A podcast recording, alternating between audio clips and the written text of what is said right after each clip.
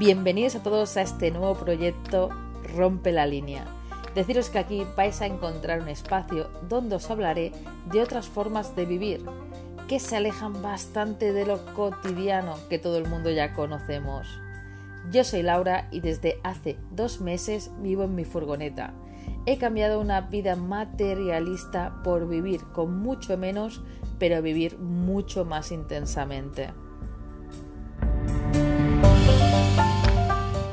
Familia, muy buenas tardes. Estoy aquí en una cafetería de Mátaro, muy bonita por cierto, Le Boel, si no la conocéis.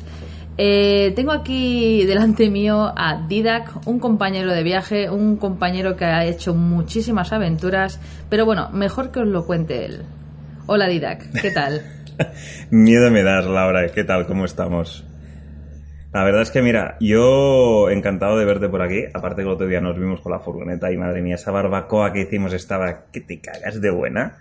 Pero la verdad es que muy contento por ser la primera entrevista, no sé si es la primera entrevista que vas a volver, al menos soy uno de los primeros entrevistados de tu nuevo proyecto, de tu nuevo podcast, ahí como tú dices, rompe la línea, que es como, bueno, una forma alternativa de propiamente vivir la vida, o sea, no desde la bastante, yo qué sé, llámale más hippie, llámale cada uno que la viva como realmente le da gana, pero es como romper un poco, como tú dices, con lo establecido de hipoteca, casa, casarme, que sea la universidad, todo esto es como, a ver, eso en los años 90 pues aún, aún, aún se sostenía un poco, pero es que a día de hoy es como,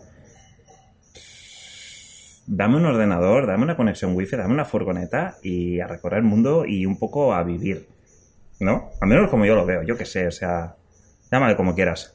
Efectivamente, sí, sí, yo lo veo así. La verdad que estoy encantada de haber dado el paso. Hace dos meses ya que vivo en mi furgoneta y no me arrepiento. La verdad que lo único que me pregunto es cómo no he conocido esta vida antes y cómo no eh, me he lanzado a la piscina muchísimo antes. Yo creo, eh, desde mi punto de vista, y es un poco también esa, y comparto tu visión de decir, hostia, ¿cómo no lo he conocido antes o por qué no me he enterado antes? Yo creo primero, no hay que. uno no se tiene que fustigar a uno mismo, no tienes que autoflagelarte. Cada uno tiene su tiempo, cada uno tiene su momento de descubrir estas cosas o de, o de verlo. A ver, tú y yo somos ya mayores, pero es que hay gente con 15 años que ya está emprendiendo, hay gente que prácticamente es multimillonaria con 15 años ya y hay gente que está empezando casi que a montarse la furgoneta con 15, 16 años. Es como, ¿hay que lapidarse por eso? No cada uno lo descubre a su debido tiempo, hay gente que tarda más, hay gente que empieza antes, pero ya está. Y yo lo que me quedo es que con todo el proceso y todo el tiempo que hemos vivido todas las experiencias que hemos vivido antes, también nos sirven mucho más para tener pues más experiencia de vida y poder disfrutar mucho más de lo que estamos haciendo ahora. En este caso, tú llevas dos meses ya metido en la furgoneta con tu pareja y viajando, bueno, viajando entre comillas, porque tenemos el bicho por aquí, pero empezando proyectos, empezando viajes, empezando páginas web, podcast o llámale como quieras. O sea, yo al menos es esto, intento vivir un poco el presente, nos pondremos un poco gurús aquí, pero yo, no sé, mi manera de verlo. Sí, no, no, efectivamente, o sea, todo lo que he recorrido hasta, todo lo que me ha llevado hasta el día de hoy, ¿no? Eh, yo, bueno, como tú ya sabes, me fui a Alemania a vivir con 23 añitos, estuve allí 5 años, luego volví, luego me volví a ir. O sea, creo que al final, pues todas las experiencias vividas no hacen la suma de lo que somos hoy y quizás si lo hubiese hecho con 20 años, pues no, no sería lo mismo que ahora. Y tal cual, como tú dices, eh, tanto conozco a personas que con 18 años ya están recorriendo el mundo, como personas que con 40 deciden dejarlo todo que me encantaría traerlos aquí al, podcast, eh, dejarlo todo y vivir en una furgoneta camper. Eh, bueno, Didac, como no te conocerá nadie, creo, por aquí, preséntate un poquito. Cuéntanos, ¿quién es Didac? Vale, bien, pues yo te puedo decir un poco que es... Ah, no tengo una definición propia para mí, porque es como no sé autodefinirme, no, no, tampoco voy a decir que soy un aventurero ni un viajero, porque ahora mismo no se puede viajar o muy, es muy difícil viajar, pero sí que te puedo decir que, mira, yo descubrí o empecé a viajar de forma, digamos, un poco más autosuficiente, saliéndome de la burbuja de hoteles, de albergues y todo esto, pues será unos, unos cuatro años, ¿vale? Yo descubrí un San Jordi, San Jordi 2015, para situarnos, un libro, un libro llamado a Rodamón, o Vagabundo en castellano, de Chavinarro. Y contaba pues un poco sus peripecias de cómo un chico que trabajaba en una cadena como TV3, es decir, con un trabajo súper estable, con una casa en Paseo de Gracia, con su pareja, pues decide dejarlo todo y durante 15 meses irse a dar la vuelta al mundo en bicicleta. Yo ese libro lo descubrí, pues claro, lo descubrí pues con 22 años y dije, madre mía, este tío es mi puñetero héroe. O sea, es como, a ver, quiero saber más de esto, quiero saber más de esta persona y quiero saber más de este mundo de, o sea, vivir en bicicleta, vivir durante un año y medio en bicicleta, con lo que te cabe en las bolsas de una bicicleta. Y dije, hostia, esto hay que, hay que experimentar. Y ahí, a partir de ahí, pues conocí a los grandes referentes de ese momento. Salva Rodríguez, Biciclown, Colorado on the Road, que eran un poco los referentes actuales en el mundo del cicloturismo, que esa palabra para mí era totalmente nueva. Y a partir de ahí, pues me empecé a informar, informar, informar. Empecé pues con mis saliditas. Mi primer gran proyecto, para decirlo de alguna manera, que ahora me parece prácticamente un paseo, es hacerme un Montserrat Santiago de Compostela en dos semanas. Eso de, pues tía, tengo dos semanas libres del curro, me cojo la bicicleta y gas a la bicicleta y me voy por ahí. Y ahí fue un poco como empecé. Pero la verdad es que me enganchó tantísimo y dije, oye, yo quiero hacer esto. No sé si en ese momento me lo quería plantear como un estilo de vida, sino de viajar definidamente o indefinidamente encima de la bicicleta con mi casa a cuestas, pero sí que era algo que había acabado, de descubrir, me gustaba muchísimo y era una manera diferente de experimentar un viaje y de autoconocerse muchísimo y romper pues muchísimos límites, tanto físicos como mentales, de uno mismo. Decir, hostias, que yo no puedo hacer tantos kilómetros con la bici cargada de a cuestas, con 20 kilos, hostia, nunca me he ido hasta aquí, o sea, la barrera mental sobre todo era muy fuerte, muchos, mucha presión social, muchos de en este sitio han robado, en este sitio hay gente mala, lo que todo el mundo nos dice, que luego cuando estás en medio de la carretera ves que, al contrario, la mayoría de la gente, el 99,9% es gente buena y ese 0,1% de malos siempre va a estar ahí y tampoco puedes... Sí, los puedes evitar, pero mira, si te encuentras es como... Yo por suerte pocas situaciones malas me he encontrado en lo que llevo viajando y de experiencias y demás. Pero es que fue descubrirlo y dije, esto aquí me, me enganchó. Y a partir de ahí, pues no sé, he viajado, he viajado en bici, he viajado en coche, durmiendo dentro de un Renault Clio por toda Irlanda, Irlanda del Norte. Ah, y hasta hace poco, podríamos decir unos 10 meses, un año aproximadamente, me hice una escapada en moto en una 125 que me alquilé. Y dije, esto mola mucho. Y ahora pues un poco nos encontramos aquí, pandemia mundial de por medio, montando proyectos y con muchísimas ganas, muchísimas ganas de, irme pues a viajar o salir un poco del bloque de ladrillos y todo esto. Es un poco el paso que habéis dado vosotras hace dos meses justo cuando dejasteis las llaves de la casa y os quedasteis únicamente con las llaves de la furgoneta y toda una vida por delante de aventuras por vivir. Exactamente, Didac. La verdad que eso fue una experiencia súper bonita y justamente el otro día estaba recordando ese vídeo que subí a Instagram de cuando iba a entregar, bueno, minutos antes de entregar las llaves y espectacular, de verdad, se me, se me ponen los pelos de punta. Hablando de, los proyectos, ¿no? Este de, de, viajar en moto, ¿no? Que te ha entrado el gusanillo y dijiste esto es lo mío. Creo, creo tener entendido. Que ahora en este, para marzo, bueno, este 2020 tenías un proyecto de viajar en moto. ¿Hasta dónde era? Sí, pues tenía un viaje programado, me compré los vuelos en diciembre de 2019 y la idea era hacer un vuelo Barcelona-Bangkok en Tailandia, estarme unos ocho días en, en, la capital, un poco pues para adaptarme, hacer el cambio y demás y también por un tema económico el, destino final era Vietnam, en Hoi An exactamente.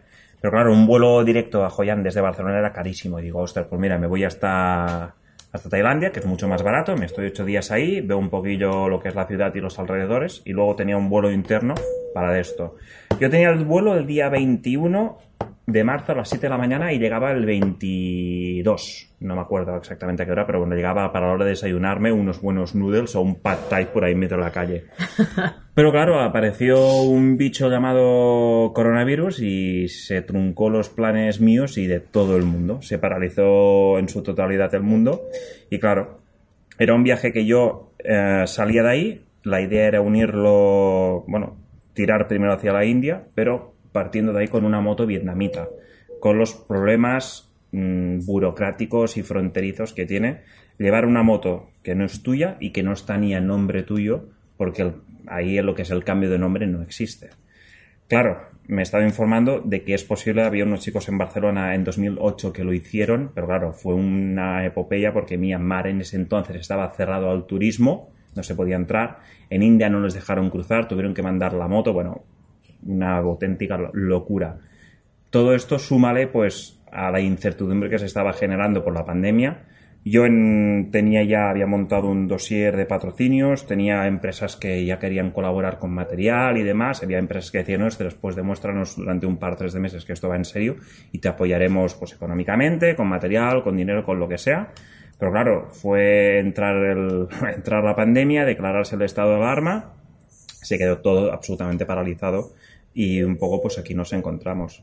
Lo curioso de esto es que el, día, el 21 volaba, pero yo tenía, tenía el examen de moto, el de circulación el día 20. O sea, yo me iba a ir de viaje con un carnet provisional y cruzarme Asia y Europa, si se pudiera, con una moto que no estaba ni a mi nombre, con matrícula vietnamita.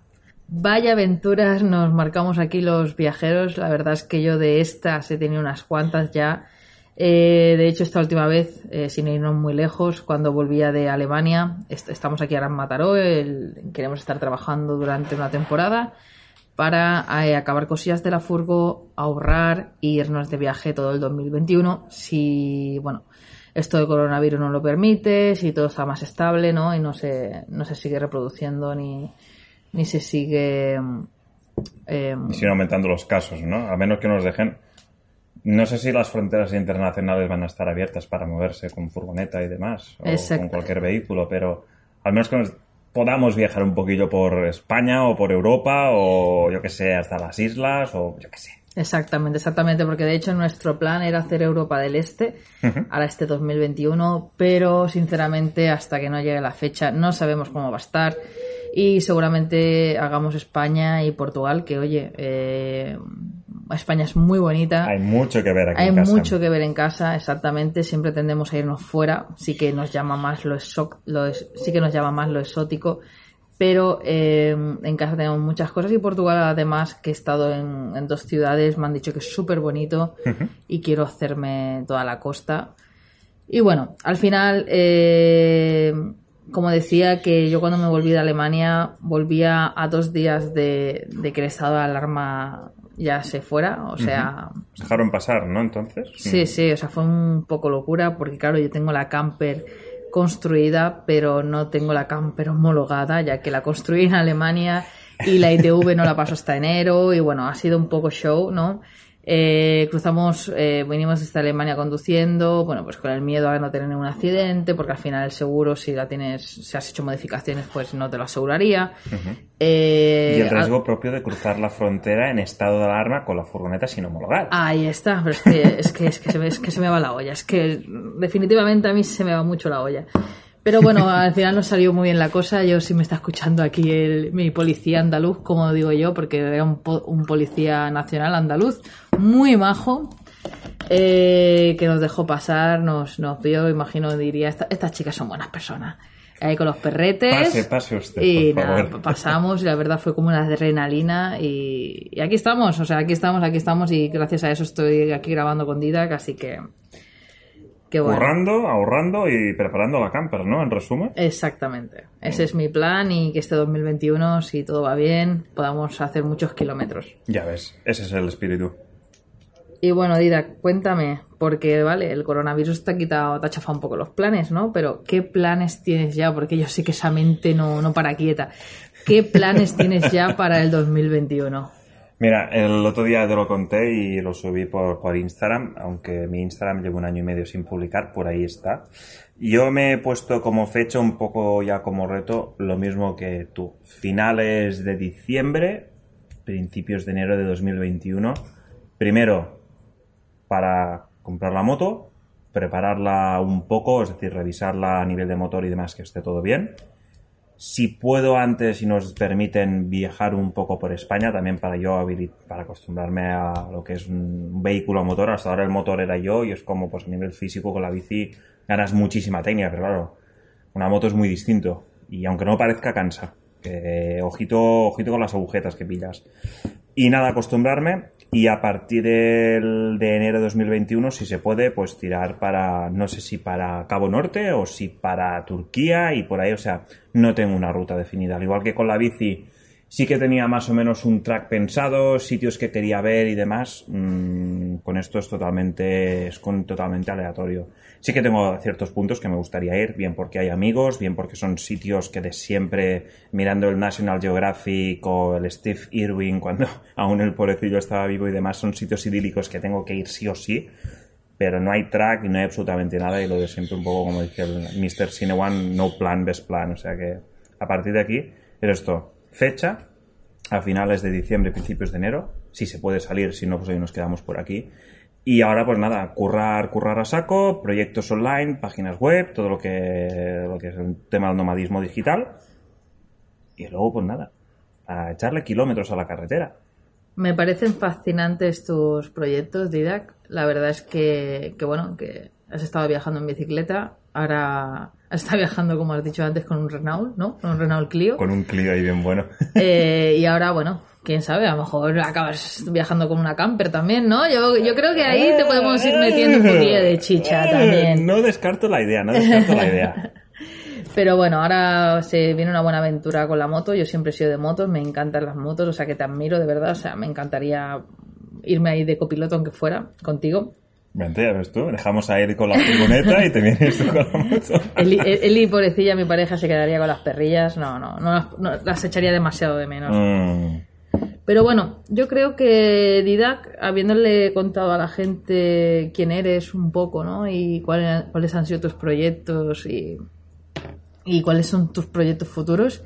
Pero, ¿qué te ha hecho llegar hasta aquí, no? Porque creo, si no recuerdo mal, que ahora mismo tienes 27 años, ¿no? 26, 27 yo, creo, años. yo creo que cuando se haga el podcast ya el 27 ya no será así, será un 28, pero... Será un 20 28 añitos que nos cumple Didac dentro de poquito, es verdad, día 5 de agosto. Eh, ¿Qué te ha hecho llegar hasta aquí? Porque realmente, o sea, rompe la línea, trata de, de romper esa línea invisible, ¿no? Que, que se esconde, que está entre el miedo y, la acción, ¿no? Como digo yo, porque es muy, o sea, desde pequeñitos nos enseñan, nos, nos marcan el camino, o sea, desde pequeñitos nos tienen muy bien marcados el camino y decir, hostia, me voy a salir de lo, de lo, de lo cotidiano, me voy a ir a contracorriente, ¿no? ¿Qué te ha hecho llegar hasta esa decisión? ¿Qué, qué, qué- no te hacía feliz de la vida que llevabas antes, ¿no? De la vida que normalmente lleva el 90 y pico por ciento de la población, ¿no? ¿Qué es lo que tú has sentido dentro de ti para, decir, lo dejo todo y, yo quiero vivir de otra manera, no quiero vivir como todo el mundo vive, quiero vivir a mi manera, eh, haciendo estas cosas que me gustan, que me apasionan y con los proyectos que tengo en mente que no son pocos? Yo, ah, digamos, la parte más viajera, para decirlo así, viene un poco a raíz del tema del, del libro, que es como que fue el desencadenante, fue la- esa gota que hace que colma el vaso y demás, pero ya de siempre, desde bien, bien pequeñito, siempre me han dicho, pues en casa, en el cole, que era como un poco, un poco raro, lo típico de en el carnaval que todo el mundo se viste, ahí se disfraza, a mí, a mí no me disfraces, no me toques los huevos. Yo qué sé, yo, yo he hecho la comunión, ¿vale? No soy creyente a día de hoy y demás, pero he hecho la comunión y el otro día justo mirando fotos esos del álbum me dices, hostia, a ver, a ver cómo, cómo han pasado los años. Me flipó porque veía a todas las niñas con el vestidito blanco super monas, todos los chicos con el traje de marino ese típico ahí con los galardones, alguno que otro con la gorra, la cinta dorada, iba con un pantalón ibicenco, con una camiseta y encima una camisa abierta de color azul. Y el otro día me dijo, dijo faena que tuvimos para ponerte la puñetera camisa azul porque tú querías ir con camiseta de manga corta. Ya, o sea, yo de siempre he ido un poco muy, muy, muy, bueno, un poco no, un poco mucho a mi bola. Lo típico, en el cole, todo el mundo jugando a fútbol, yo no. Yo natación. Todo el mundo jugando a básquet, yo no. Yo taekwondo. ¿Vale? Natación 5 años, taekwondo 7 años. Lo que siempre es lo que digo, yo tengo 27 y llevo 25 montando en bici. He hecho casi que todas las modalidades, mm, por, haber, habidas y por haber. Y es como que siempre me ha gustado. Y en el cole era como yo, el cole iba en bici, me han robado bicis, como a todo el mundo. ah, para mí es como... Siempre he hecho aquello que a mí me ha gustado y me ha aportado satisfacción, no porque ah, es que a las niñas, yo qué sé, para ponerte un ejemplo, a las niñas les gusta que los niños sean malos. A mí me importa la mierda, soy como soy y ya está, para que me entiendas. Y creo que en este aspecto somos muy iguales, que es, quiero algo, lo hago y me importa bien poco lo que opine la gente. Vale, pues un poco siempre ha venido de ahí, siempre he sido raro, siempre he sido un poco no antisocial, pero sí que he sido un poco muy de ir a mi rollo, no eso de depender socialmente de la gente, de esa aceptación, esa presión social que diga, ah, mira, ese que haga. No he tenido nunca esa sensación y en cuanto al tema pues de, de amistades, trabajos y todo, siempre he ido como muy, muy a mi rollo que a veces me ha aportado cosas muy buenas, a veces me ha aportado cosas muy malas, pues claro, cuando tienes 14, 15, 16 años, si no eres lo que hace todo el grupo, es como eres el raro, te medio apartan, te acabas tú apartando también, o sea, es como un cúmulo de todo, propiamente. He perdido, he perdido amistades muy buenas, he ganado amistades muchísimo mejores que me aceptan un poco, bueno, me aceptan tal y como soy, y eso es lo que a mí me gusta porque luego yo también veo que esas personas al igual que yo, les importa bien poco lo que opinen de ellas y son tienen una manera de entender o de actuar muy parecida a la mía, es como te complementas perfectamente. Sabes que si esa persona necesita su rato para estar, o su rato de soledad, o su tiempo para él o para ella, tú lo aceptas y cuando tú lo necesitas, la persona te lo acepta a ti. ¿Vale? Acabas encontrando tu tribu, como digo yo. Totalmente. Y esto pues en todo, en estudios, eh, yo vengo de, de, formación profesional, probé la universidad, probé el bachillerato, no me gustó en absoluto, me aburrí, pero lo que es aburrirse y no sé, es como siempre he ido a hacer lo que me gustaba. Bueno, al final te has ido formando tú ¿no? Eh, en cosas que realmente te gustan y no en una formación que, bueno, yo creo que está un poco obsoleta, ¿vale? Pero esto es ya en mi punto de opinión. En ciertas carreras está totalmente obsoleta. Hay ciertas carreras que no, que son prácticamente obligatorias, pero hay muchas carreras y más a día de hoy con tanta tecnología y todo que está totalmente obsoleto. Y exactamente, a día de hoy quien no se forma es porque no quiere, quien no, quien no se forma es lo que le gusta, porque al final o sea, para que tú te formes en algo te tiene que gustar, eh, tiene que haber una pasión, dedicas horas ahí. Totalmente. Y hoy en día, pues, eh, abres el ordenador y te puedes formar. Hay miles de cursos gratuitos o miles de cursos de pago pero que no hace falta sacarte una carrera. Es algo que, bueno, que yo, yo es una inseguridad que siempre he tenido, ¿no? Que yo tampoco, o sea, yo iba contra corriente, en el colegio no me gustaba estudiar, pero no porque no me gustara estudiar. Eh, porque me aburría el sistema. Exactamente, y, y yo luego con las cosas, mi madre me lo ha dicho, cosa que quieres, cosa que lo consigues, soy muy cabezota, doy, o sea, pongo toda mi pasión, pero claro, en cosas que realmente me gustan, como por ejemplo estar haciendo esto ahora mismo. eh, entonces, bueno, pues... Eh, Hay una frase que a mí me gusta mucho, no sé si la compartirás, que dice, hay gente que es buena en los estudios y hay gente que es buena con la vida. Yo lo dejo aquí. Sí, me gusta, me, ha gustado mucho. Lo enfocan mucho, a ver, no deja de que son eh, libros a nivel de motivacional, libros para eh, generar fortuna a nivel mental, es decir, hacer pasta, podríamos decirlo así. Y hay gente, está hay gente que es buena sacando notas en bachillerato y la universidad y luego acaba terminando en un McDonald's, que no por eso es un mal trabajo, o que sea mejor o peor cualificado, pero luego hay gente que es buena con la vida, que dice, yo no quiero formar parte de ese rebaño, no quiero que me impongan un sueldo, no quiero tener una vida predefinida y metida en un molde y dentro de un sistema, sino quiero montar mi propio sistema, quiero montar mi propio camino y acabas volviéndote, como digo yo, un poco bueno en la vida. O sea, lo que es la carrera de la vida te va mucho mejor a ti que al empollón de clase. Que si te digo anécdotas de amigos míos, los buenos de clase, los empollones, los guapos y los demás, que alguna vez los he visto que ahora, algún que otro ha salido por las noticias, me acuerdo hace tiempo, y no por algo bueno, y yo dije, no digo nada. Pero, pero ahí está. Y respecto a todo esto, o sea, el hecho de ser un poco distinto y al descubrir el, el tema de los viajes y todo esto, es como que me decidió a buscar otra manera de moverme, a buscar otra manera de vivir, a buscar otra manera de, de hacer. Y es como, pues poco a poco he ido encontrando, he ido encontrando el camino. O sea, yo de formación soy químico, ¿vale? Al igual, al igual que Sergi y mira, míralos ahora. un viaje hasta la India y es como, hostia, yo vengo del mundo de la, química, de la ciencia pura, números exactos y demás. Descubrí el marketing, descubrí el mundo web, WordPress, todo esto. A mí antes me decías WordPress y yo te decía hamburguesa, para que me entiendas. Y ahora es como, pues he montado varios proyectos, algunos han funcionado, otros no. Eh, estoy trabajando con, con clientes, estoy trabajando a distancia y yo es esto, necesito una conexión wifi o utilizo mi móvil y un ordenador portátil, no necesito absolutamente nada más para vivir. He creado algo que me gusta, que estoy disfrutando muchísimo, echándole muchas horas, todo hay que decirlo, pero es algo que me satisface. Mira, voy a contar una anécdota. Hablando de lo que cuando haces algo que te apasiona, haces igual las horas que le dediques. Hace cuatro días tenía, llevaba un, arrastrando un problema de mailing desde hace dos semanas. Uno de los plugins me falló, contacté con soporte, la web caída, bueno, un puto Cristo. Pues ahí llevo cuatro días peleándome, configurando un nuevo software de email marketing, temas de envíos, temas de todas las campañas y demás, y que no había manera, que no había manera, que no había manera. Y ofuscado, digo, es que me estoy cabreando, pero no cabreando en general, sino cabreando conmigo mismo, pero por bueno, para automotivarme. ¿Y qué pasó? Pues ayer a las 11 salió todo bien. Todo arreglado, todo funcional y, funciona 10 veces mejor y da 10 veces menos errores de los que daba antes. ¿Por qué? Porque es algo que me gusta, que me apasiona y es esto que R, que R, que R, metes el cuerno dentro del agujero y hasta que no lo haces, ¡pum! ¿Pero por qué?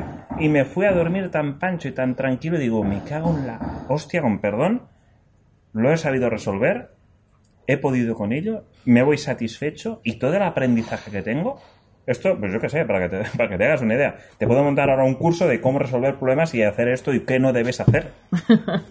y lo monetizas, es que, o sea, es, es todo bueno. Me encanta porque Didac siempre está monetizando. Si estuviese aquí un amigo nuestro diría, Didac siempre estás monetizándolo todo. Siempre encuentras algo para monetizar. Hombre, si hay que ser emprendedor, hay que ser bien, ¿no? Esa, cabecita Pum. loca, esa cabecita loca. Sí, una de las preguntas que te iba a hacer era cómo te financian los viajes, aunque bueno, ya nos has hablado que te dedicas eh, a, bueno, ahora está muy de moda decir nómada digital, ¿no?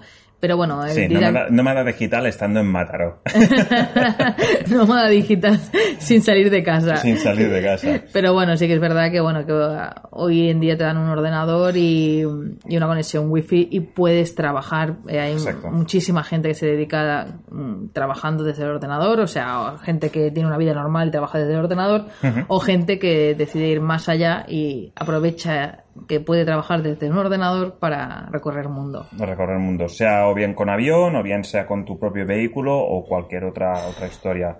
¿Qué es peor y qué es mejor? Mira, cada uno tiene, es lo que le gusta. Si a uno le gusta viajar con Emirates y se lo puede permitir cada vuelo de 20.000 euros, por ejemplo, de Arabia Saudita a Nueva York en primerísima clase, pues 20 a 21.000 euros que ya te vale el vuelo, si te lo puedes permitir y te gusta, disfrútalo, claro que sí, al menos desde mi punto de vista. A mí personalmente, al igual que tú, pues nos gusta viajar con nuestro vehículo y viviendo aventuras y estando con- en contacto con la gente local, durmiendo en medio de la naturaleza, bañando en pelotas en cualquier lago. Sí, sí, pero espera, espera, espera, porque aquí hay una pregunta que te quiero hacer y es que no me quiero ir de este podcast sin preguntártelo. Porque es una pregunta que de verdad, haga lo que haga, todo el mundo me pregunta y estoy segurísima que a ti también te lo han preguntado. Y es, ¿cómo y dónde cagas, Didac? Es la pregunta. Son esas dos preguntas las mágicas preguntas de página web, de Instagram y de cualquier red social. ¿Cómo ganas dinero viajando? Que más o menos la hemos respondido que es haciendo cualquier trabajo a nivel digital. Y si no hay miles de cursos de cómo ser nómada digital, trabajos para nómadas digitales, puntos de reunión para nómadas digitales. Y la otra es justamente esta, el cómo cagas cuando estás de viaje. Pues lo mismo que cómo cagas cuando tú te vas a Marinador o te vas a tu hotelito con la pulserita todo incluido y demás. Es como, pues yo qué sé, buscas un baño. Que a veces en medio del monte no hay un baño, pues oye, mm, te espabilas como puedes. Una hoja, una piedra, Hace- haces una sentadilla, ¿no? haces una buena sentadilla ahí, te, te agarras con la mano, te, te pillas de un árbol, no sé. o Oye, sea, las vistas, yo te voy a decir una cosa, pero yo, eh, como he cagado en la furgoneta, o sea, no he cagado en ningún sitio. Lo siento mucho si hay, aquí hay alguien aprensivo, pero, o sea, abrir la puerta corredera de tu furgoneta, sentarte con unas vistas eh, al, horizo- Dolomitas, al horizonte. Alpes, algún lago. No, no, no hace falta. Yo, yo, mira, yo las mejores vistas que recuerdo son ahí en Alemania, en un área de AC, que no me veía nadie, se veía el horizonte, un atardecer precioso. Y nada, puerta abierta y yo ahí tan tranquila, digo, bueno, Eli, le dije a mi pareja, si viene alguien me avisas, pero si no, yo ahí tan tranquilita. Oye, y es un gusto, o sea, es un placer, de verdad, es de, es de otra galaxia. Totalmente. Yo, mira, yo la verdad es que es esto. Sitios donde puedes cagar, primero donde te pilla el apretón. A veces si te pilla el apretón te tienes que parar en la cuneta, al lado del, del bosque o lo que sea. Y si no, pues oye, cualquier bar-restaurante tiene servicio. Claro, porque la gente piensa que viajamos en bicicleta, en autocaravanas, ¿no? Pero que no consumimos, ¿no? Que lo hacemos todo en la autocaravana. Y no, yo de hecho eh, paso el día fuera. Me encanta pasar el día fuera y me voy a tomar un cafelito a algún bar, me llevo el ordenador, trabajo un poco. eh, o simplemente me divierto con unos amigos, hacemos una quedada. De hecho, o sea, casi todas mis necesidades básicas las cubro porque estoy en un restaurante, me puedo lavar la cara, me puedo lavar los dientes, que también lo puedo hacer en la furgoneta, lo puedo hacer en medio del bosque. Pero es que, o sea, creo que hay tanta desinformación, ¿no? Hay tantas preguntas que, que, que la gente se plantea que es que no sé, no le veo el más allá. O sea, no es tan simple como, pues, pregúntate si no tuvieras ahora mismo un grifo en tu casa o y un espejo, ¿cómo lo harías? Pues lo mismo en el campo, ¿no? Al final, Totalmente. pues volvemos, es como un poco volver a la prehistoria, ¿no? Garrafa de, garrafa de agua o fuente del parque y lávate los dientes. O sea, eh, creo que estamos muy, muy eh, cómodos en nuestras casas de ladrillo y si algún día tuviéramos que pasar una guerra, lo pasaríamos mm, verdaderamente mal. Porque Tiempos buenos hacen hombres débiles, como dicen esa gran frase. La verdad es que viajar te enseña muchísimas cosas y te enseña sobre todo a buscarte la vida con, con, con cuatro duros, con cuatro cosas. Yo he llegado a hacer viajes a Escocia que me fui con 200 euros eh, y ya sabéis que Escocia es carísimo. Hice autostop, fue la primera vez que hice autostop. No tengo ni idea de hablar in- inglés, no tengo ni idea de hablar inglés. Hablo alemán, pero inglés nada. Y oye, eh, han sido experiencias muy bonitas que recuerdo de verdad con mucha satisfacción y son aventuras que no voy a olvidar nunca porque eso es lo que hace que marque que un viaje sea idílico. Hmm. Yo, yo supongo que la gente pregunta, tiene esas preguntas de tema del dinero, tema de la seguridad, que esto ya tienes un podcast, has comentado que tienes un podcast que quieres hablar Sí, sobre ello. Ah, tema de necesidades básicas, mira, a ver, vivimos en un mundo que está totalmente globalizado cada vez más. Temas de comida vas a encontrar en casi cualquier lado. Y si no, es lo típico. Si tú estás, por ejemplo, cruzando África en moto, en bici, en coche, la gente local te va a informar de los peligros que hay, tanto humanos como anima- de animales salvajes. Te va a decir que a lo mejor vas a entrar en un tramo donde hay 300 kilómetros que no hay comida, agua y gasolina, por lo cual te aprovisionas. Es así. Y si tienes que cagar, estás en medio del puñetero desierto. Plantas un zurullaco, claramente. A ver, yo aquí invito a tema Amazon afiliados para Laura. Hay un libro que se llama Cómo cagar en el monte. Es un libro, ah, al igual que hay pelis de culto en el cine, como El Padrino y otras muchas, ese es un libro de culto. Es un libro para la vida. Es un libro de cómo aprender a cagar sin una taza de váter y sin. Bueno, con papel. Te puedes llevar el papel, pero si no hay papel, oye, Si una- no, pues hojas, hojas, hojas. hojas o una piedra, una piedra de esas que sea pues, pues lisa, ¿no? pues lisa. No me pilles pizarra porque mal vamos. Pero es que es así. Y lo mejor que puedes hacer, si tienes el miedo, es irte un fin de semana, te coges una mochila y te vas a hacer una, un pico, una montaña, un senderi, una ruta de 48 horas. Vas a tener que cagar en un momento u otro. Y cuando tienes que cagar, te importa. Te importa poco si hay gente. O sea, te escondes y plantas ahí el zurullo y ya está. Sé listo, no lo plantes al lado de una ladera de un río o de lo que sea, porque la vas a liar con, con tu mierda, nunca mejor dicho. Pero, pero es que es así. Desde luego que hay gente que yo opino, ¿vale? Hay gente que no, no está hecha, o sea, no está hecha para vivir aventuras como las que vivimos nosotros, ellos mismos me lo dicen. Yo creo que, que todo el mundo estaríamos preparados si abrimos un poco más la mente, ¿no? Y, y nos despojamos un poco de todo el materialismo del que vivimos rodeados y vivimos más en libertad. Porque es que, sinceramente, a mí, para acabar este podcast, ¿no?